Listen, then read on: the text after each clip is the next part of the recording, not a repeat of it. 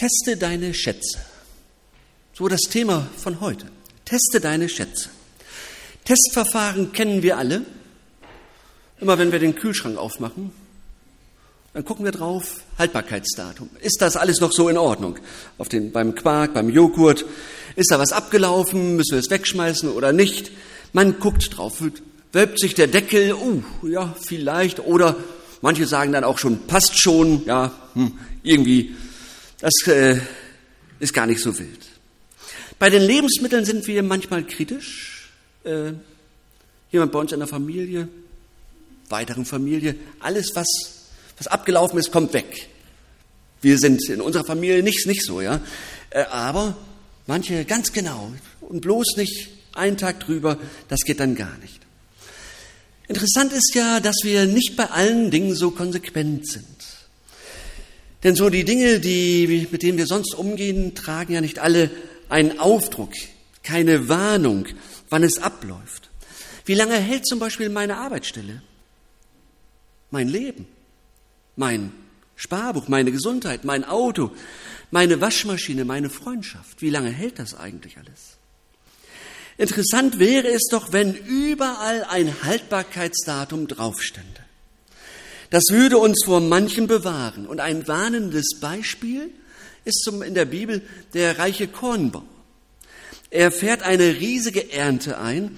Er überlegt, wie groß die nächste Scheune sein muss. Und er vergisst darüber, wem er sich verdankt und wem er das alles verdankt, was er hat. Und er sagt dann, so liebe Seele, jetzt hast du einen Vorrat ange, äh, äh, für viele Jahre, einen großen Vorrat, habe nun Ruhe, iss, trink und habe guten Mut. Und habe nun Ruhe. Aber Gott sagt zu ihm, du nah, diese Nacht wird man deine Seele von dir fordern. Das Wort Gottes für heute aus der Bergpredigt haben wir gerade eben schon gehört. Und dieses Wort ist so wie ein Haltbarkeitstest. Teste deine Schätze. Was ist nun ein Schatz? Da muss man nicht Wikipedia bemühen, sondern da guckt man, was sagt Jesus denn? Und Jesus sagt kurz und knapp, denn wo dein Schatz ist, da ist auch dein Herz. Und wo unser Herz ist, das ist ja sehr unterschiedlich. Bei den einen ist es der Erfolg, das Ansehen, die Bildung, die Kultur, die Familie, die Gesundheit. So hat jeder so seine unterschiedlichen Schwerpunkte. Sie sind uns alle ans Herz gewachsen, Schätze unseres Lebens. Ganz wichtig, aber. Und heute Vormittag soll's, äh, wollen wir uns dieses Aber ein bisschen genauer einmal angucken. Und dabei ist es einfach hilfreich, wenn wir einen Schritt zurücktreten, uns manches aus der Entfernung ansehen, was wir machen und was wir nicht machen. Testen wir mal unsere Schätze. Wie lange halten die Schätze?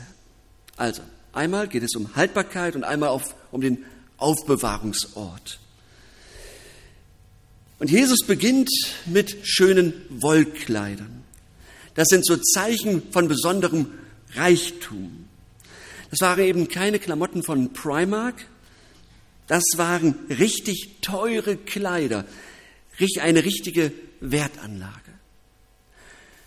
Und Jesus macht deutlich, alle irdischen Schätze sind vergänglich. Ihr meint, ihr habt es damit, ihr seid auf der sicheren Seite, aber denkt daran, auf allem steht auch ein unsichtbares Ver Vergänglichkeitsdatum. Alles kann vom Rost äh, angefressen werden. Vor kurzem ging so eine Zahl durch, durch die Presse. Da ging es darum, wie viele Gegenstände ein Durchschnittsdeutscher zu Hause hat. Einmal hören, wie viel, meint ihr, wie viel habt ihr zu Hause pro Person? 3000 wird hier geboten.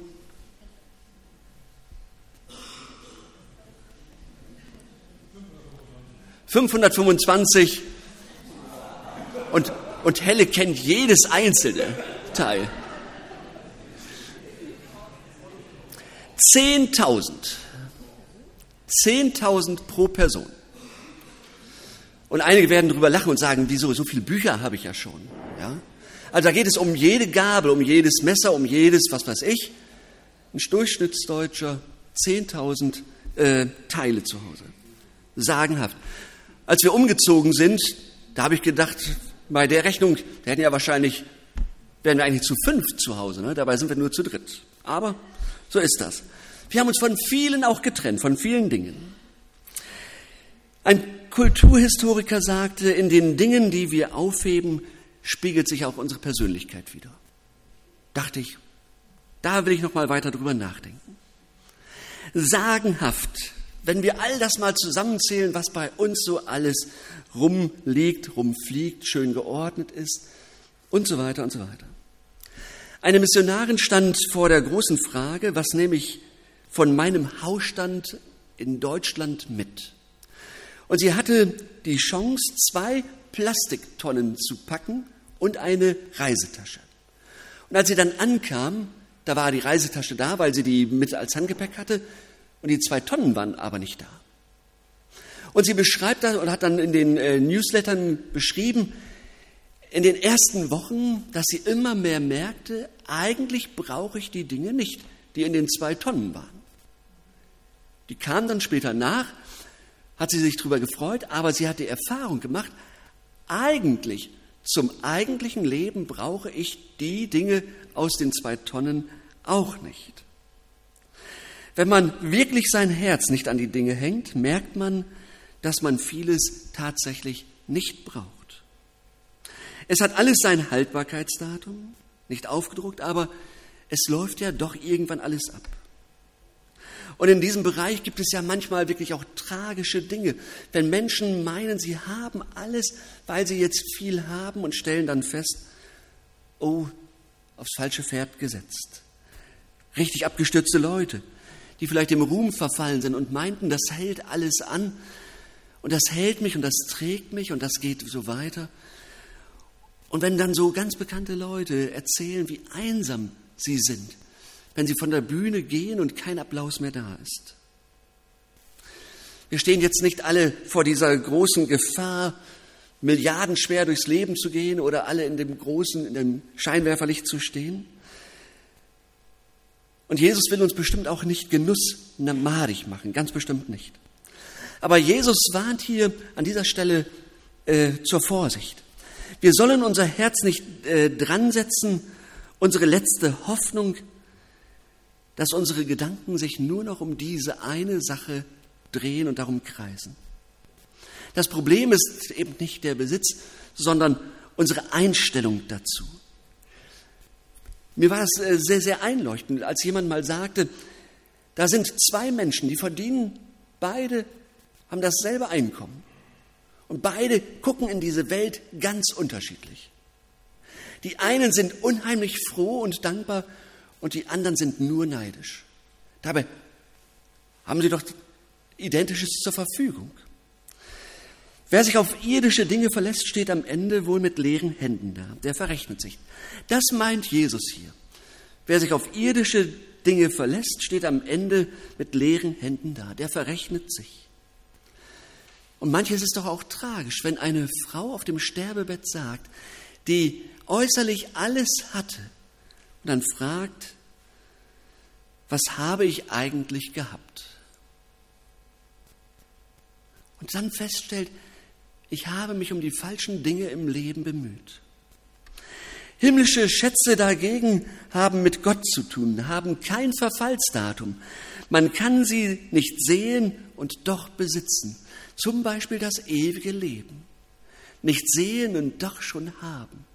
Schon hier weil wir an Jesus glauben, der sagt, wer an mich glaubt, der hat das ewige Leben. Schon hier und jetzt das ewige Leben haben, einen Schatz im Himmel haben. Darüber freue ich mich riesig. Schon jetzt eine gültige Eintrittskarte haben für den Himmel. Der himmlische Schatz, der kann niemals angenagt werden, hat kein Verfallsdatum. Hier geht es also um die Richtung unseres Lebens. Was wollen wir? Womit beschäftigen wir uns eigentlich? Den lebenlangen Tag. Worauf wende, äh, richte ich meinen Blick? Was gucke ich an?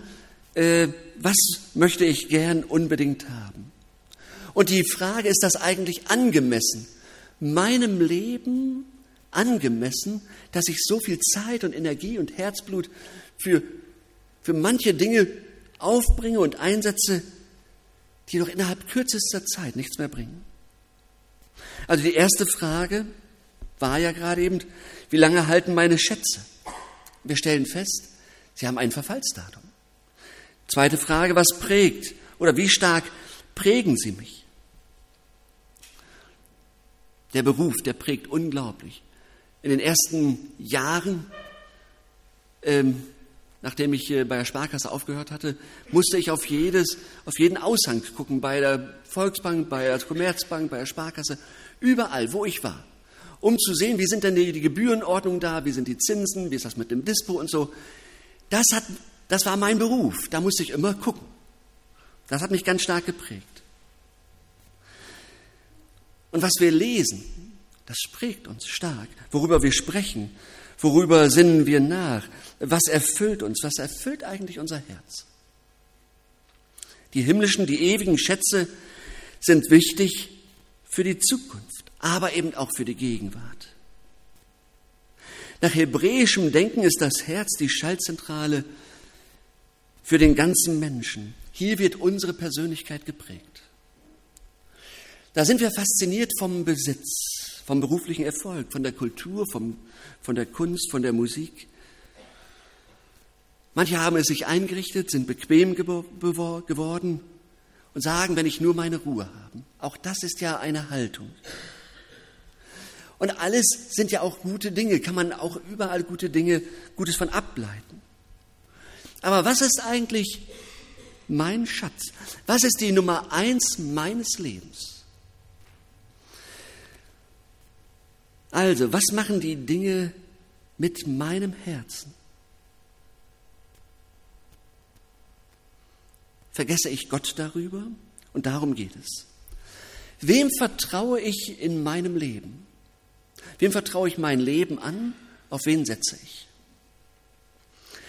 Und weil das so eine kritische Frage ist, hat Jesus diese Frage häufiger mal äh, äh, thematisiert. In der Bibel immer wieder so, so Umgang mit, mit Besitz. Wem vertraue ich letztlich im Leben? Und es ist wirklich ein großer Unterschied, ob ich sage, ich vertraue und ob ich es dann wirklich tue. Ich bin doch auch groß geworden mit solchen Sätzen. Jesus ganz und gar vertrauen. Du musst Jesus nur dein Leben ganz hingeben. Damit bin ich doch groß geworden. Die Sätze sagen und sie zu tun und zu leben, das ist was anderes. Eine Herausforderung, der wir uns stellen dürfen, dass diese Sätze wirklich Realität werden und sie tragfähig werden und wir spüren und erleben, tatsächlich, wer auf Jesus gebaut hat, wer auf Gott gebaut hat, hat nicht auf Sand gebaut, sondern auf Felsen. Ein unglaublich spannend. Dieser eine Satz, der kann ein Leben lang, an dem können wir uns ein Leben lang greifen oder wir können anfangen, darauf zu vertrauen. Stück für Stück. Echt spannend. Jesus macht hier auch nochmal noch mal deutlich, das Herz ist so wichtig, dass er es nochmal erklärt und er vergleicht das Herz mit dem Auge. Durch das Auge weiß der Fuß, wie er reagieren muss. Das Auge ist wichtig für alle Funktionen. Wenn das Auge gut funktioniert, dann kommst du gut klar. Wenn das Auge klar ausgerichtet ist auf Gott, dann kommst du ans Ziel. Dann lebst du zielgerichtet, einseitig ausgerichtet. Wenn aber die Lichtquelle dunkel ist, dann bleibt nur noch Finsternis. Wie willst du dann den Weg finden?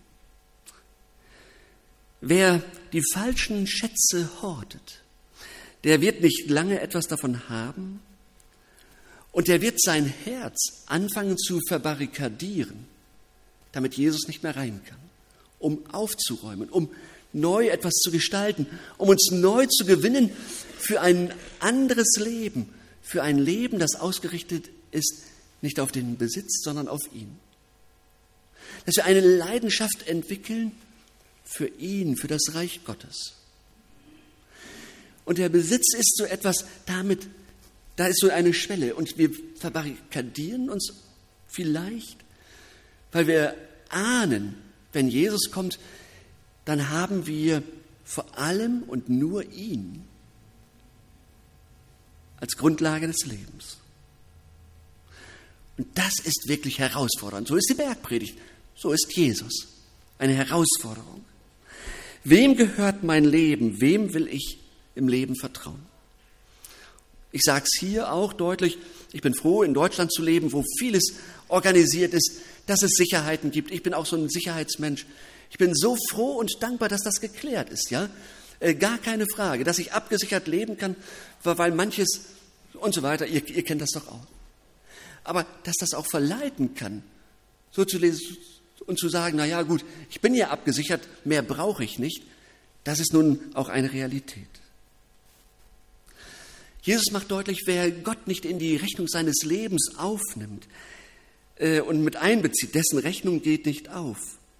Der hat auf Vergängliches gebaut, statt auf den Ewigen, auf Gott. Und ein, dritte, ein dritter Punkt, was will ich mit meinem Besitz eigentlich machen? Und dann ist ja die Frage, wie geht es uns damit, wenn wir diesen, dieses Thema hören? Ich meine jetzt nicht so sehr, wie geht es uns mit, dann, mit dem Kopf, sondern mit dem Herzen. Wie geht es uns mit der Seele? Wie geht es euch, wenn ihr Geld habt und wenn ihr, oder wenn ihr Geld, wenn euch Geld fehlt? Wenn ihr es spart oder ausgebt, behaltet oder opfert? Kann man ja mal überlegen. Was macht das mit mir und meinem Herzen und meiner Einstellung zum Leben? Was will ich mit meinem Besitz machen, mit dem Wissen, es gibt tatsächlich Schätze, die nicht verrosten und nicht gestohlen werden? Es gibt Investitionen in das Reich Gottes. Es gibt Investitionen in das Reich Gottes. Reich Gottes, was ist das?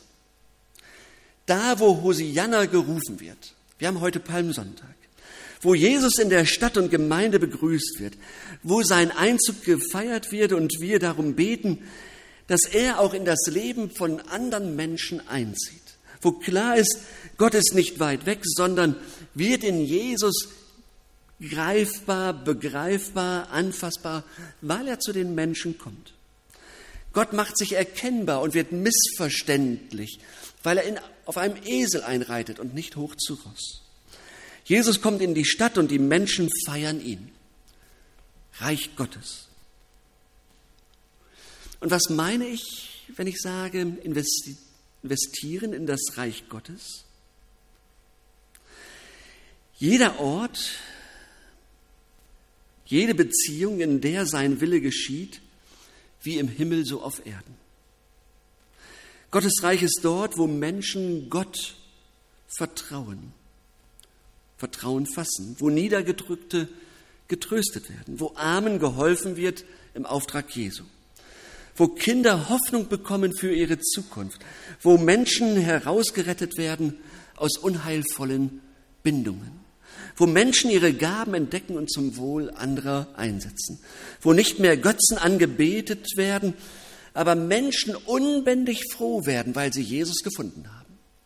Reich Gottes, wo Hoffnung erwächst die am Tod nicht scheitert.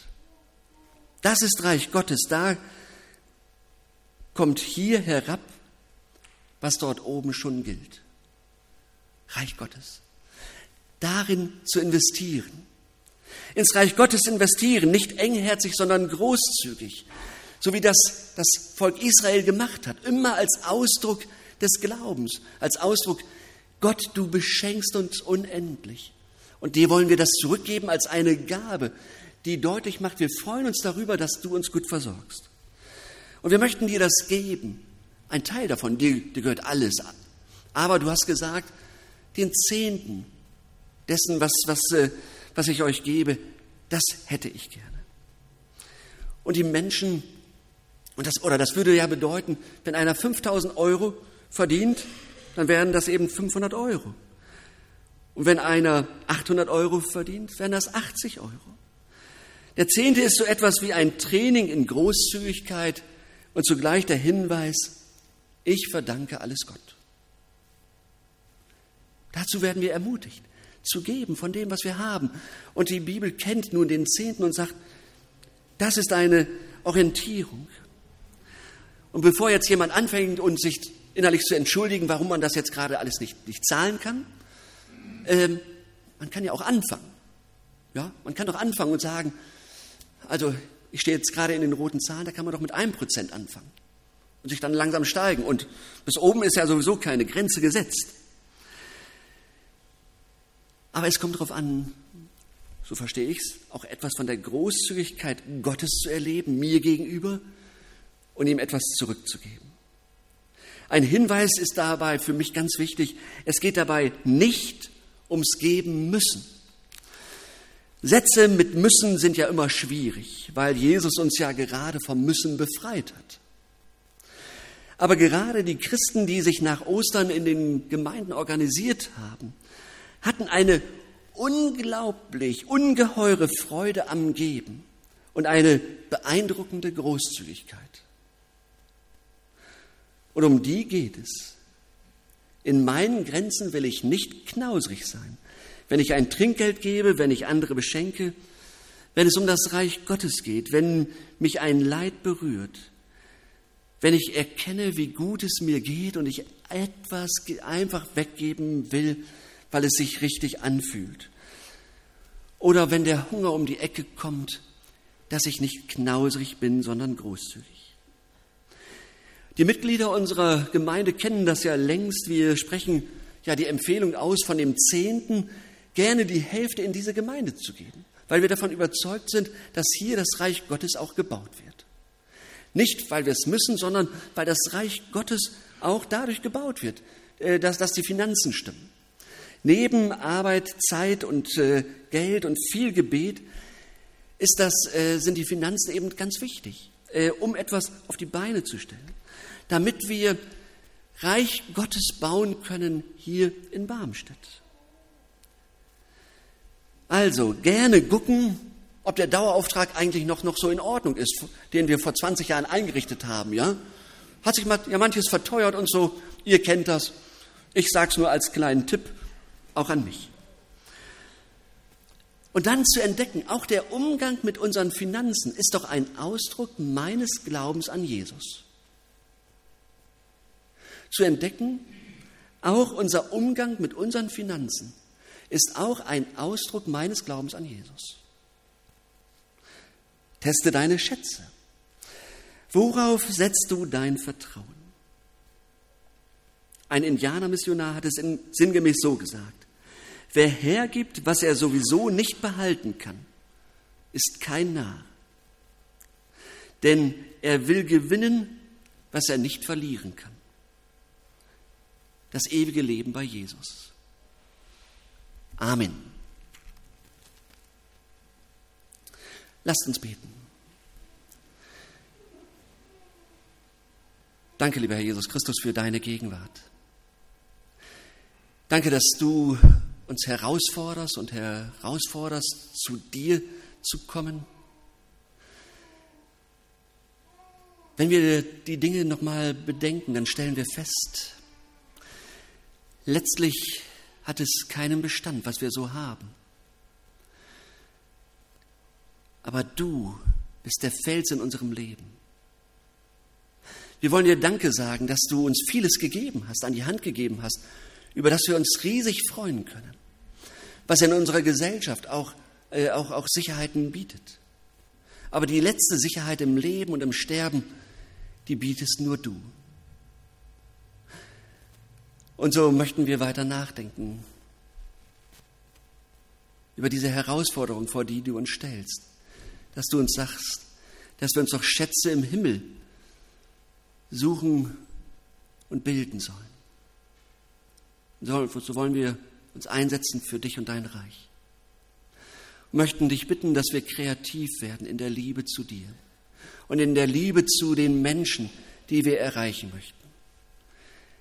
Du bist ein Herr, der uns liebt. Danke dafür.